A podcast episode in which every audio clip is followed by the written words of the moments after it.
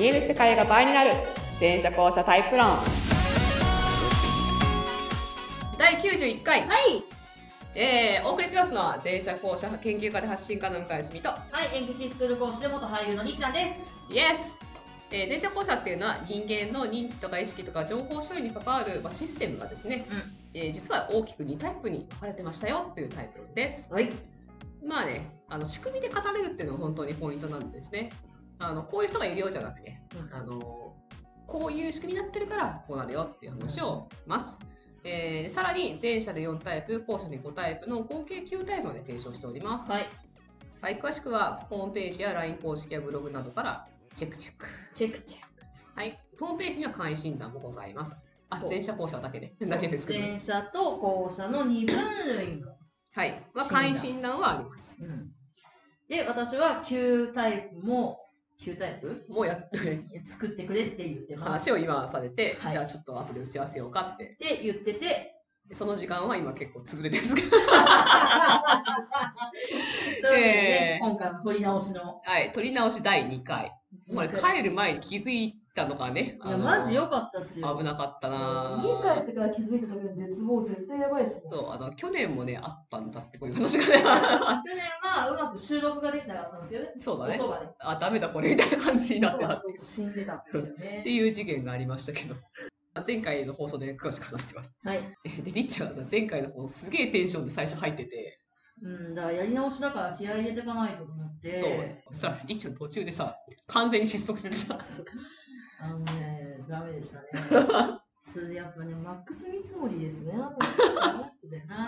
ほらだからこうねそう持たないから向井さんちゃんとあの一回は再現するかのように原稿の話をしてましたけどちゃんとね、してる子すごいですよね。あれねしかも別に演技じゃないんだよ本当に面白いと思うんですよね。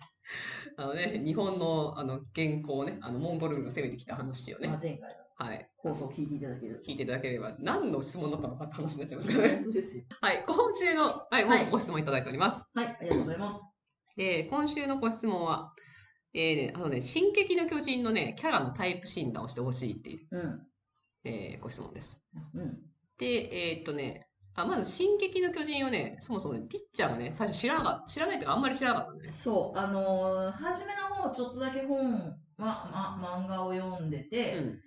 で、あの、あれ行ったんですよ。脱出ゲーム。うん。脱出ゲームはいろんなやつとコラボしてるんでね。そうそうそう。で、あの、調査兵団と協力しながら、うん建物から脱出しないと、調査兵団になってるわけじゃなくて、協力してるんだ。あ違います協力プレイなんだ。なんかこっちは、調査兵団をサポートする側みたいな。あ、そうなんだ。ってへえ。いうなんか架空の兵団がそこに所属してるっていう設定で、だからあの壁とかに穴開けると向こうが 主要キャラが大丈夫かみたいなるほどね。声がするみたいな。で、りっちゃんが、あの、巨人に食われたとか言って笑っちゃったけど。そうそうそう、それでそうなんですよね。あの1時間かけて脱出できないと巨人が食うに来るんです。で、一つの窓から見えるんですよ、巨人が近づいてくる顔が。ほんとご、ご、もう1分前とかもう、ずっとニヤニヤした顔がもう顔いっぱいになってて。やばいやばい。で、もうみんな食われてしまいましたとさっていうりっち。ゃーみたいな。で、あれがめちゃくちゃ怖くてもう見れなくなっちゃったんですよ。トラウマになってトラウマになって、アニメとか漫画がちょっと見れなくなって、すごい、あの、学生とか友達とかが、本当に最終回、本当に素晴らしいみたいな言ってて、でも何が素晴らしいのかわかんないし、怖いんでしょみたいな。つって、あの、もう水嫌いですね。食わず嫌いならずね。そうそうそうそう、だったんですよ。なるほどね。まあ、っていう状態の、まあ、はいりっちゃんを相手に、まあ、進撃の巨人のね、お話をね、したら、りっちゃんはちょっとね、興味持ってくれたんだけど、そうなんですよ。だから、前週のノートと、ノートじゃないあ、ルーティンね。ルーティンに夜、進撃の巨人見て、あの、記録取ろうかな、なんていう話を前回飛び出してたぐらいには、興味を持ったんですよ。なるほどね。進撃の巨人は、しまあ、知らない人はいないとは思うんだけど、現時点ではね。まあまあ、そうです。物自体はね。まあ、巨人が襲ってくる話なんだけど、はい。はいえー主人公はエレンっていう、そはいの男の子がまあ最初出てくるんだよね。うんで、エレンはまあ、その、まあ普通の家庭というか、まあ農業と、まあなんか町にいたりとかしている家庭で、はい。まあ村で住んでましたと。うんまあ町あ町に住んでましたと。で、その世界ではさ、不思議なことがありますよと。うん世界の中に壁がそびえてると。うんでも、まあ、代々そういうもんでしたから。あのあとね、壁を信仰する宗教とかあるとね。は 壁は神聖なものであみたいなああ、できそうみたいな感じでね、うんあどういう宗教でき。そうみたいな感じで。けど、まあそういうもんなんでね。で、ただ、あのね、壁の向こうがあることはね、知ってんのね。はい調査兵団、確かその、壊れる前からあったと思うんだけど、で調査兵団はその壁の向こうに調査している人たちなはいんだよね。でも、これは壁の外の話だし、うん調査兵団にもならない限り無縁な話なわけですよ。で、普通に暮らしていたエレン少年、うん。ある日、うん。壁に見たら、うん。顔？あの、世界の果ての、そのそびえ立つ壁の上に顔？はあで、そした、ら、その次の瞬間に、ドーンっつって、うん。世界が壊れる音ですよ。で、そこ壁がぶっ壊れたんですね。壁がぶっ壊れ、うん。そしたらそこから巨人たちが入り込み、そして、次々にその町の人たちが、村まあ町の人たちかな、食われていくっていうですね、惨劇から始まるっていう。地獄のような話でもままさに地獄絵図ですよ。まあ、怖いのはまたさ、し巨人に知能がないっていうのかな。まあ、知能ないわけじゃないんだけど、みんながその、なんだろう、もう、知能性のない顔をしながら、うんただひたすら人を食いまくるっていう、そのね、恐ろしさあっていう。ー怖いですで、エね。レンはその時にお母さんを食われちゃうんだよね。はい。で、そのお母さんの敵をこの巨人憎しみたいな、俺は調査兵隊になって巨人を殺しますみたいな感じで。っなるんですね。ていうのがスタート。はいはいで、まあそんなお話なんですけど、はい。えーで、まあ、主要キャラに関しては、あの、すでにですね、実は LINE 公式キャラつないでるピンタレストで、はい。えっ、と、紹介してるんです。紹介してるとか、まあ、勝手に分類してるんですよ。まずね、主人公のエレンは、はいまあ、多分ブラックホール型だろうまあ、作者がそもそもブラックホールだと思うのね。うんうんこれぐらいその深さのある物語で壮大な物語を描けるって基本ブラックホールだったよ。で、あの、テーマ性も深いっていうのかな？で、内面も結構あるっていうのは、作者が反映される。そう主人公には反映されがちっていうのかな。まあ、いろんなキャラに分けてるんだと思うけどね。でも、で、エレンってキャラは、あの、少年漫画の主人公はバカな、バカっていうか、あの、いや、だから頭の出すとは別のところでバカなんだよ。ま まっすぐだね。まあ、すぐっていうか、ちょっと盲信っていうの。俺はこれやりてんだ巨人を殺すぜみたいな感じの、あの、すごい熱い、熱いっていうか、それしか見えてないみたいな感じのやつなのね。で、でその、渦の中心にいる人とか、うんみんなが巻き込まれていく感じの人、うんタイプの主人公で、まあまあブラックホール型でしょうねっていう。ちなみに彼はね、途中から巨人になる能力というものを手にします。ほまあこれはね、お父さんのせいなんだけど。お父さんにもすごい謎があったんですけどね。ほうほう要は巨人になれるから、うん人類が巨人と巨人として対抗できるみたいな。まあ切り札となってるわけですよなるほど。はい。はい。で、で彼の周りにさっきも言ったけど、その さっき言ったテイクワンでも言ったけど、あの、二人、主要人物がエレンプラス2なのね。はい。で、一人が幼馴染のミカサって女の子なんですよ。はい幼馴染とミカサって女の子って聞くと、うんなんかちょっと、もっと、なんだろうな、重いキャラっていうか、なんか なんかそういうの思い浮かぶかもしれないけど、うん違いますと。ミカサはもうバリバリの戦闘兵ですと。なるほど。で、でエレンのことが好きなのね。これは最後まで、その、本当に恋愛感情なのか、なんかこう、宗教的な執着心なのかみたいなとこは、まあ議論あったんだけど、まあ好きなのね、エレンのことがね。うんまあ、エレン第一なのね。うんで、まあ、その原因の一つは、子供の頃にエレンに助けてもらってるっていうのがあって、うんその野党か何かに家が襲われた時に、エレンがそいつら殺してくれて、うん殺してくれてとかエレンは再捜殺人なんだけど、うん殺してくれて助かったってところをスタートしつつ、すべてエレンにかけてるみたいな。うん。え彼女は、その、ナンバー2ぐらい強いんですよ。ほう1位はリヴァイ兵団長っていう、はいもうなんかもう、その突き抜けた人がいるんだけど、あのだ人気キャラクターの。大人気キャラクターのリヴァイさんがいらっしゃるんですけど、その、ナンバー2ぐらいに強いね。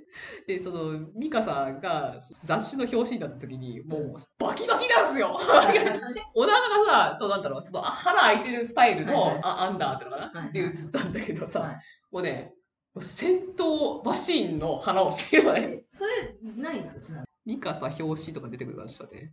もうだから、ミラ・ジョボビッチとか目じゃありませんよ。もうあんなレベルじゃないから。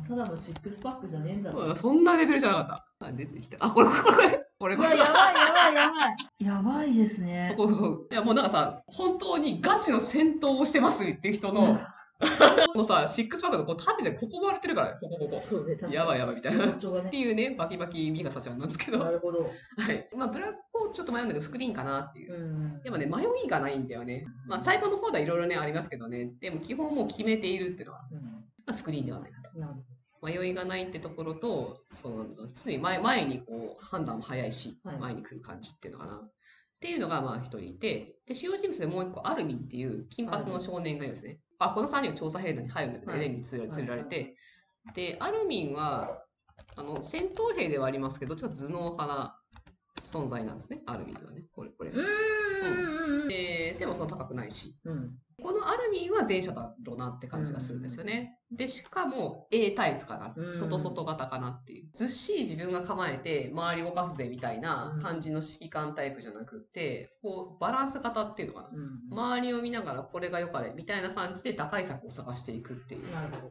うん。だ追い込まれ、そして頑張ろうとする前者、前 A 前者さんってこんな感じかなみたいな。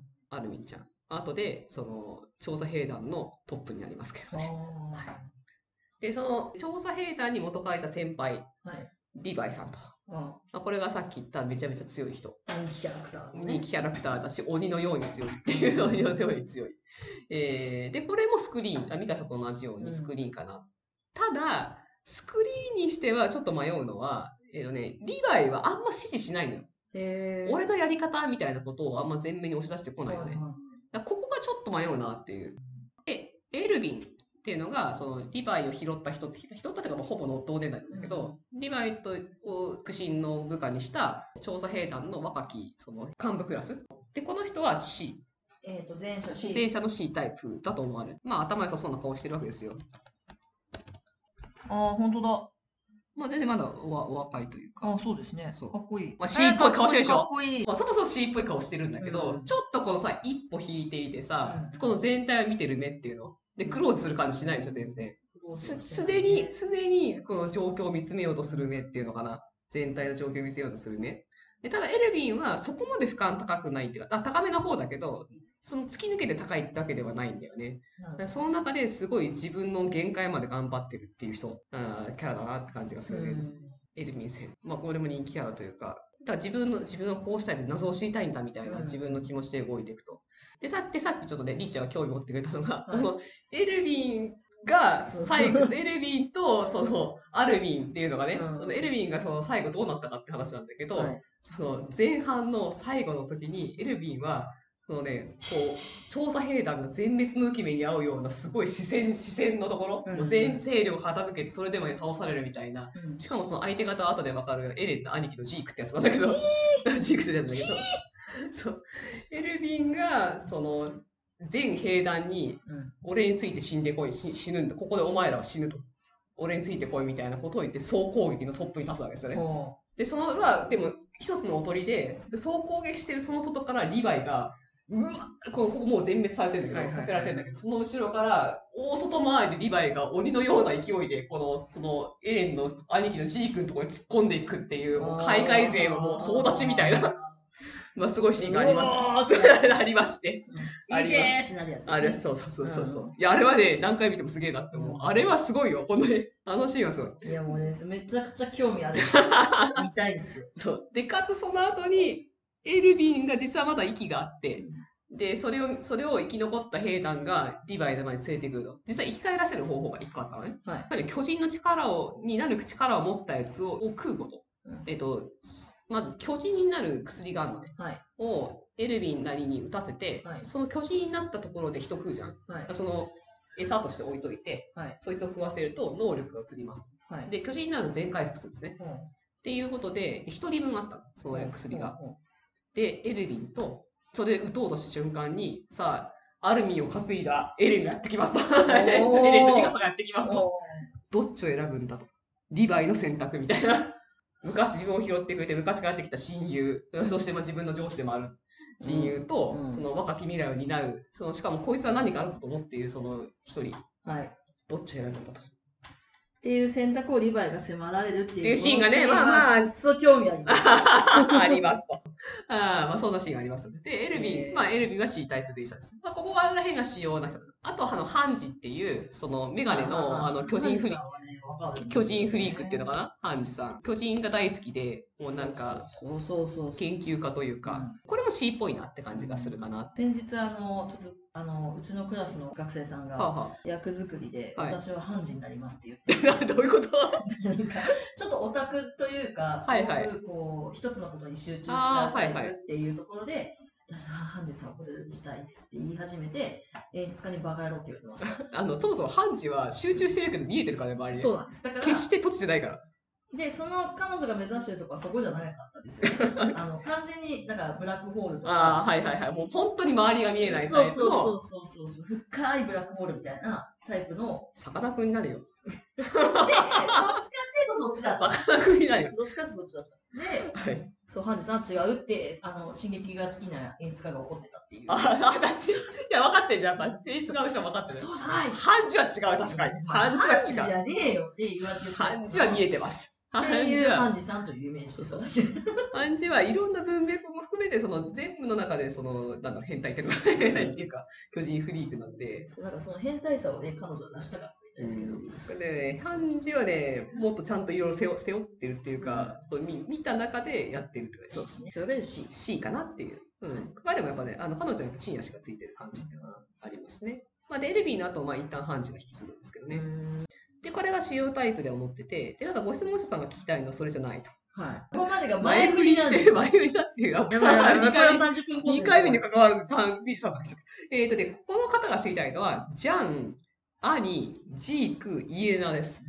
まあ知らないよね。うん。うん。いや、うん。まあ、え待っと、数時間前に戻ってた。知りません。まあね、ジャンとアニ、最初の2人ね、ジャンとアニっていうのは、あのさっきのそのエレンとミカサとそのアルミンっていうのが幼馴染で、はで、調査兵団入るんですけど、で入った後、調査兵団の同期です。うんうんで、調査兵団っていうのは、その、警察軍隊みたいなもんうん。で、警察って内部なのね。うんうん。で、まあ、応急警護とかあるから、こっちの方がどっちかとエリートで、しかも安全はい。ですと。調査兵団は外部にその巨人と戦いに行く部隊なので、基本死ぬんですよ。はいはいはい。まあ、自衛隊の比較にはなりませんけど、あの、まあ、基本死ぬ部隊なんですね。はいはい。で、調査兵団行くやつなんか基本いないっていうか、その、成績上位のやつは基本的に内部に行くんですけど、はいでその調査兵団に入った、もうだからち、濃い仲間なわけですよ。うん。ジャンもアニも。うん。えーまあその訓練兵自体とかもいろいろないざこざあったんですけど、えーその仲間の大事な、えーメンバーです。うん。で、えージャンはですね、まず、まあ、最初の感じはね、いけすかない、ちょっと気取った野郎はい。な、だったんですね。うんえー俺はなんか内部になって、ら偉くなって楽するぜ、みたいな感じのことを言ってたんだけど、はい。だけど、これね、ジャンが面白いのはね、ジャンはね、すごく普通の人なの。へまあ、普通の人とか普通じゃないんだけど、うんそのなんだろうな、普通の人が迷うことでちゃんと迷うしうん、普通の人が引っかかるところでちゃんと引っかかるしっていうキャラクターなのね。あある意味そのまともの軸っていうのかな。うん。えーだけど最後の方で活躍していって、そのバランスのいい曲としてなっていくんだけどうん、彼は私の予想ではゆえかなっていう。おお。あのね、優柔不断なのよ、結構ね。ここにゆえさん。ゆえかなって。ああでもない、こうでもないって思いながら楽する方に行けない感じとかね。なんだかんだ言って、その、茨の道選んじゃう感じとか。であとね、周りが見えるタイプなのね。うん。現場式の時に、その、どこで誰が何かしてるかっていうのが、割と広く見えるタイプで、後者の中では、脳内会議というが割とこれができるんだよね。あ、まあ、あの、スクリーン型を後ろに徹すればできるけどね。なんかそれだけ聞くとね、前者っぽいですけどね。うん。ただね、前者さんみたいに、そのなんか、シミュレーション版を持って、その中のシミュレーションでこうなったからこうなるみたいな、そのゲームやってる感じじゃないんだよね。単純に見えてる。あ、ダイレクトに全部見えてるって感じ。なるほど。間接的にっていうよりも、その直接把握で分かってるみたいな感じの見え方ね。で、そういう指示の仕方をするっていう感じ。で、ところがやっぱ後者だなって感じだし、で、まあそれをやれそうなタイプとその優柔不断な感じで見るとゆえっぽいなっていう感じです。ど。はい。続いて。はい、兄。兄は、えー女性キャラです。うん。で、兄は、あその顔見せてなかったね、兄。序盤で一回た、一回途中、途中退場っていうか、もう途中休憩というか、したんだけど、このムスッとした顔がデフォルトです。最初、こいつもミカサに次ぐぐらいの強いキャラだったのね。体術が異様に強いっていうのかな。うんうんで、エレンは、この兄に、そのなんかちょっかい出しては怪力にやってるみたいな感じの、でそれをミカサが面白くなも思ってるみたいな感じでね。あったんですけど、で、この兄ちゃんは、えー、まあ前者かなっていう気がします。おお。で、兄はやっぱりね、閉じてないんだよね。やっぱずっとどっかに一個集中することがなくってう、ん全体をやっぱりいつも見てるっていう感じうん。で、ただ、あこっちでこの兄は、あまあ秘密があって、もうネタバレなんですけど、うん巨人、入ってきた巨人っていうのは、はい。どこから来たのかっていう。うん。大外はいいよ、外から来たの。うん。だけど、実はこの大外の壁が破られたと、内側にはまだ壁があるんですけど、何何重かねうん。その内側の壁の中で突如と巨人が現れるって事件が出たわけよ。うん。ってことはさ、中にいたんじゃないかって話なんですか？なるほど。で、エレンは巨人化できるわけじゃないですか。なるなななりますね。ってことは、他のやつもいるんじゃないかって話になるじゃないですか。ああ、なるほど。で、その出方タイミングとかから見て、こいつじゃね？みたいなでなるのが彼女。彼女なんです。実は3人いたんです。こううん3人では結構みんな驚いたんだけど、うんでさ兄が最初に罠に引っかかったのね。罠に引っかかって、その最終手段で効率系になる、効率系っていうのかな？効率系になるっていう手段で、その、い一回退場するの。誰も手が出せない状態になって、そうなるんだけど、えーその兄ちゃんですね。まあ、実は、その、外の世界から来てる人だったんですけど、うんはいまあその兄ちゃん。お父さんと帰ってくる、生きて帰るって約束をしたから、いや任務も果たしつつ、それに徹すするみたいなね。この冷酷なマシーン、そしてでも実は情で動かされるみたいなところがあるかの感じ。B。なるほど。なるほどね。身内になっちゃうと結構甘いんだよね。身内身内っていうかね、なんかこう、ちょちょっと懐に入られてくると、ちょっと弱くなるけど、なるほどね。とかね。まあ、なんかこう、やることをやりやるって感じだし、なのなんか A があったから B をやる、B のためには C をやるみたいな、ちょっとここ割と直線的な動きをするとか、っていうのが、まあ、B っぽいなって感じです。はい、そして、残りジークと言えるんですね。ジークはエレンのお兄さんです。はい。さっきちょっと言いましたけど、はい。えーめっちゃ賢い、うんめちゃめちゃ負荷が高い、うんで、いろんなことを考えてる。で、エレンの異母兄弟で、実は、えっと、エレンのお父さんは外の世界の人なのね。実はその壁の向こうはうん。世界が広がっていて、彼らが住んだウォールマリアっていう世界はうん。島だったんですね。おーで、島の外には世界があって、はいで、この島の人たちと要は巨人になれる血をも、誰でもなれるわけじゃなくて、巨人になれる血を持ってる、そもそも。はいはいはい。であるきっかけで巨人になるの、その人たちは。うん。で、世界が、彼らが怖いんです。うんかつ、て、その、その、滅ぼされかけたっていうのかな。はいはい。その巨人の一族たちにみたいな。だから閉じ込められたの、そこに。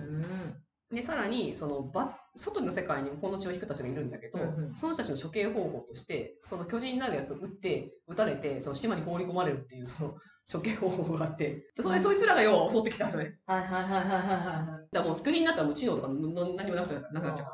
で、で大大乱闘が起きたんですね。そうそうそうそう地獄。がね。地獄が起きたんですけど、まあ、外でその島でういうしてたんだけど、壁の外でさ。で、えっ、と、まあ、そのその外の世界に、そのお父さん、エレンの主人公のお父さんはいたのね。で、お父さんは革命軍みたいな人たちのトップみたいな人だったの実はうん。で、じゃあ、ジークお兄ちゃんは何をしたかっていうと、はいお父さんを売りましたと。それがすごいよね。しかもまだ子供の頃だよ。何が何だか分かんないよ。子供の頃だよ。うんまあ、だからお父さんは子供を洗脳しようとするじゃん。はいでも、大外から世界はそのまた子供を洗脳しようとするんだよね。で、ジークはその世界の方に従ったわけですよ。なるほどね。このでもね、その、でもそれも、その、たまたまその時の衝動で動いたんじゃなくて、もう、その時から世界をこうしてやろうみたいな戦略があると、このジークには。だからそれに沿って、実はこの人たちに従ってるふりをして、やジークにはそのある目標があって、世界をこうしてやるって目標があって、それに向かって動いたの、自分はずっとね。で、この動き方で、絶対は ね、そう、で、ファーストテイクの時も私もね、絶対 D だなと思って話聞いてましたけど、うんやっぱり D ですね。D です。ね。これはね、D D で、前 D 前者の動き方ですよ。霊前者です。この強さ。まあ、そう、その、そういうお兄ちゃんなんだけど。はい。えーはいで、ではい。で、最後、イエルナですね。で、イエルナさっき見せましたけど、はいあの、イエルナは、そのジークについている、まあ、部下なんですね。はい。えーで、だから、その、女なのか男なのかも定かではなさそうな要望をしてるんですけど、このおかっぱ頭で、うんえーちょっと冷めた目をしていて、みたいな。まあまあ、女多いっすよね女だと思われるんですけど、うん、目が怖い。怖いっていうか、目が怖い。で、このちょっとね、動き方は少し B っぽいとこもあるんだけど、私、ちょっとね、この、にこやかな仮面をかぶってる時もあるんだけど、ただね、あまりに仮面なんだよね。あまりに仮面だし、あとその、この人最後何言い出すかっていうと、ジークについてきてたんだけど、実はジークに最初ついてくる時から、ジークにも嘘を言ってるのね、この人ね。自分の素性とかを。だって、世界を救う、これ以上に甘美な響きがありますか？みたいな。怖い怖い怖いって怖いいうようなことを言うような人で、このね、世界を救うとか、自分が神になりかろうとするみたいな発想って D なのよ。いや、D でしょう、割と D なのねこれね割と D でしょう、割と D なのね、これね。えー、まあ B もね、あるんですけどね、そういうのはね。ただ、やっぱここまでの、そのなんだろう、誰にも心を沸かさない感じっていうのかな。あの、いや、D が全員そうってわけじゃないんだよ。だけど、そういうことができるっていうのかな。そういうことができる感じとか、浸水してる人にさえ自分の考えが別にあるみたいな、この感じって、やっぱ D っぽいなっていう。で、ジークが失敗した後も、はい。の時にも B の人なら一緒に心中するか、うん。あるいはそこで見切るかすると思うんだけど、ちょっと違うんだね、家の動きねう動きするって言動き方。するんだよね。これも含めて、あとこの、ジークもそうなんだけど、うんこの真面目な話してる時に目が動かなくなるこの感じは、デーっぽいなって感じがします。あのまあね知らない人、まず検索してみてくださいね。まあね、だからこれだけ言うと、なんか印象が悪くなっちゃいましたけど、違ういやいやいや違うよね。私は採用し、デー前者なんで、ちょっと。そうだよね。強い、強い好きだもんね。キンキキッズの本剛さんも、でも、目、こうなります。こうなる時あります。なんか芝居してる時ね、やっぱそうなるあ、そうなん。だ。へえ。この、いや、そんな顔はそこまではしないけど。いやー。はい。っていうのが以上。はい、次で、まとめますと、と、はい、えっ、と、だから、ジャンが U A、兄が B、えっ、と、ジークとイレナが D ではないかと。なるほど。はい、ご質問者さん。だからちょうどやっぱやっぱいいバランスですね、前者と後者ね。そうですね改めて聞いてるけどね。そうですね。いや、面白いなと思います。ブラックホール VS デデー前者やばいあ、そうです。あそれ、それはね、それはね、すごい最強の戦いだった。エレンとジークが最後ね、協力し合うように見せてぶつかるみたいなのがあるんですよね。激アツだな。激アツいですね。あ、すごいですね。面白いなと思います。以上です。まあ今日もね、語りましたな。はい。えー、っていう感じです。はい。はーい。じゃあまあ、またそういうのを言っていただければ、タイプ別知りたいみたいな楽しいですね。楽し作品を楽しいからね。作品の説明をしちゃうと楽しいよね。そう、本当に。はい。ぜひぜひ、あの、気になる作品ございましたたら。ら、あの、私が漫画喫茶に行って読むかもしれないし、知ってればそのまま言います。うん、もしもしかもしあの少女少女漫画だったら私が調べるかもしれない。あ、そうだね。その、りっちゃんと私がね、漫画のその出身がちょっと違そううみたいなね。そうそうそう。少女漫画型と少年漫画型というか、青年漫画型というかそこは多分ここでか語り合った上で、いけると思います。セーラームーンは本当にりっちゃん大好きです。ね、あセーラームーンタイプ別やろう後で。やろう？やる？はい。はい。はい。じゃあ以上です。はい、ありがとうございました。また来週。バイバイ。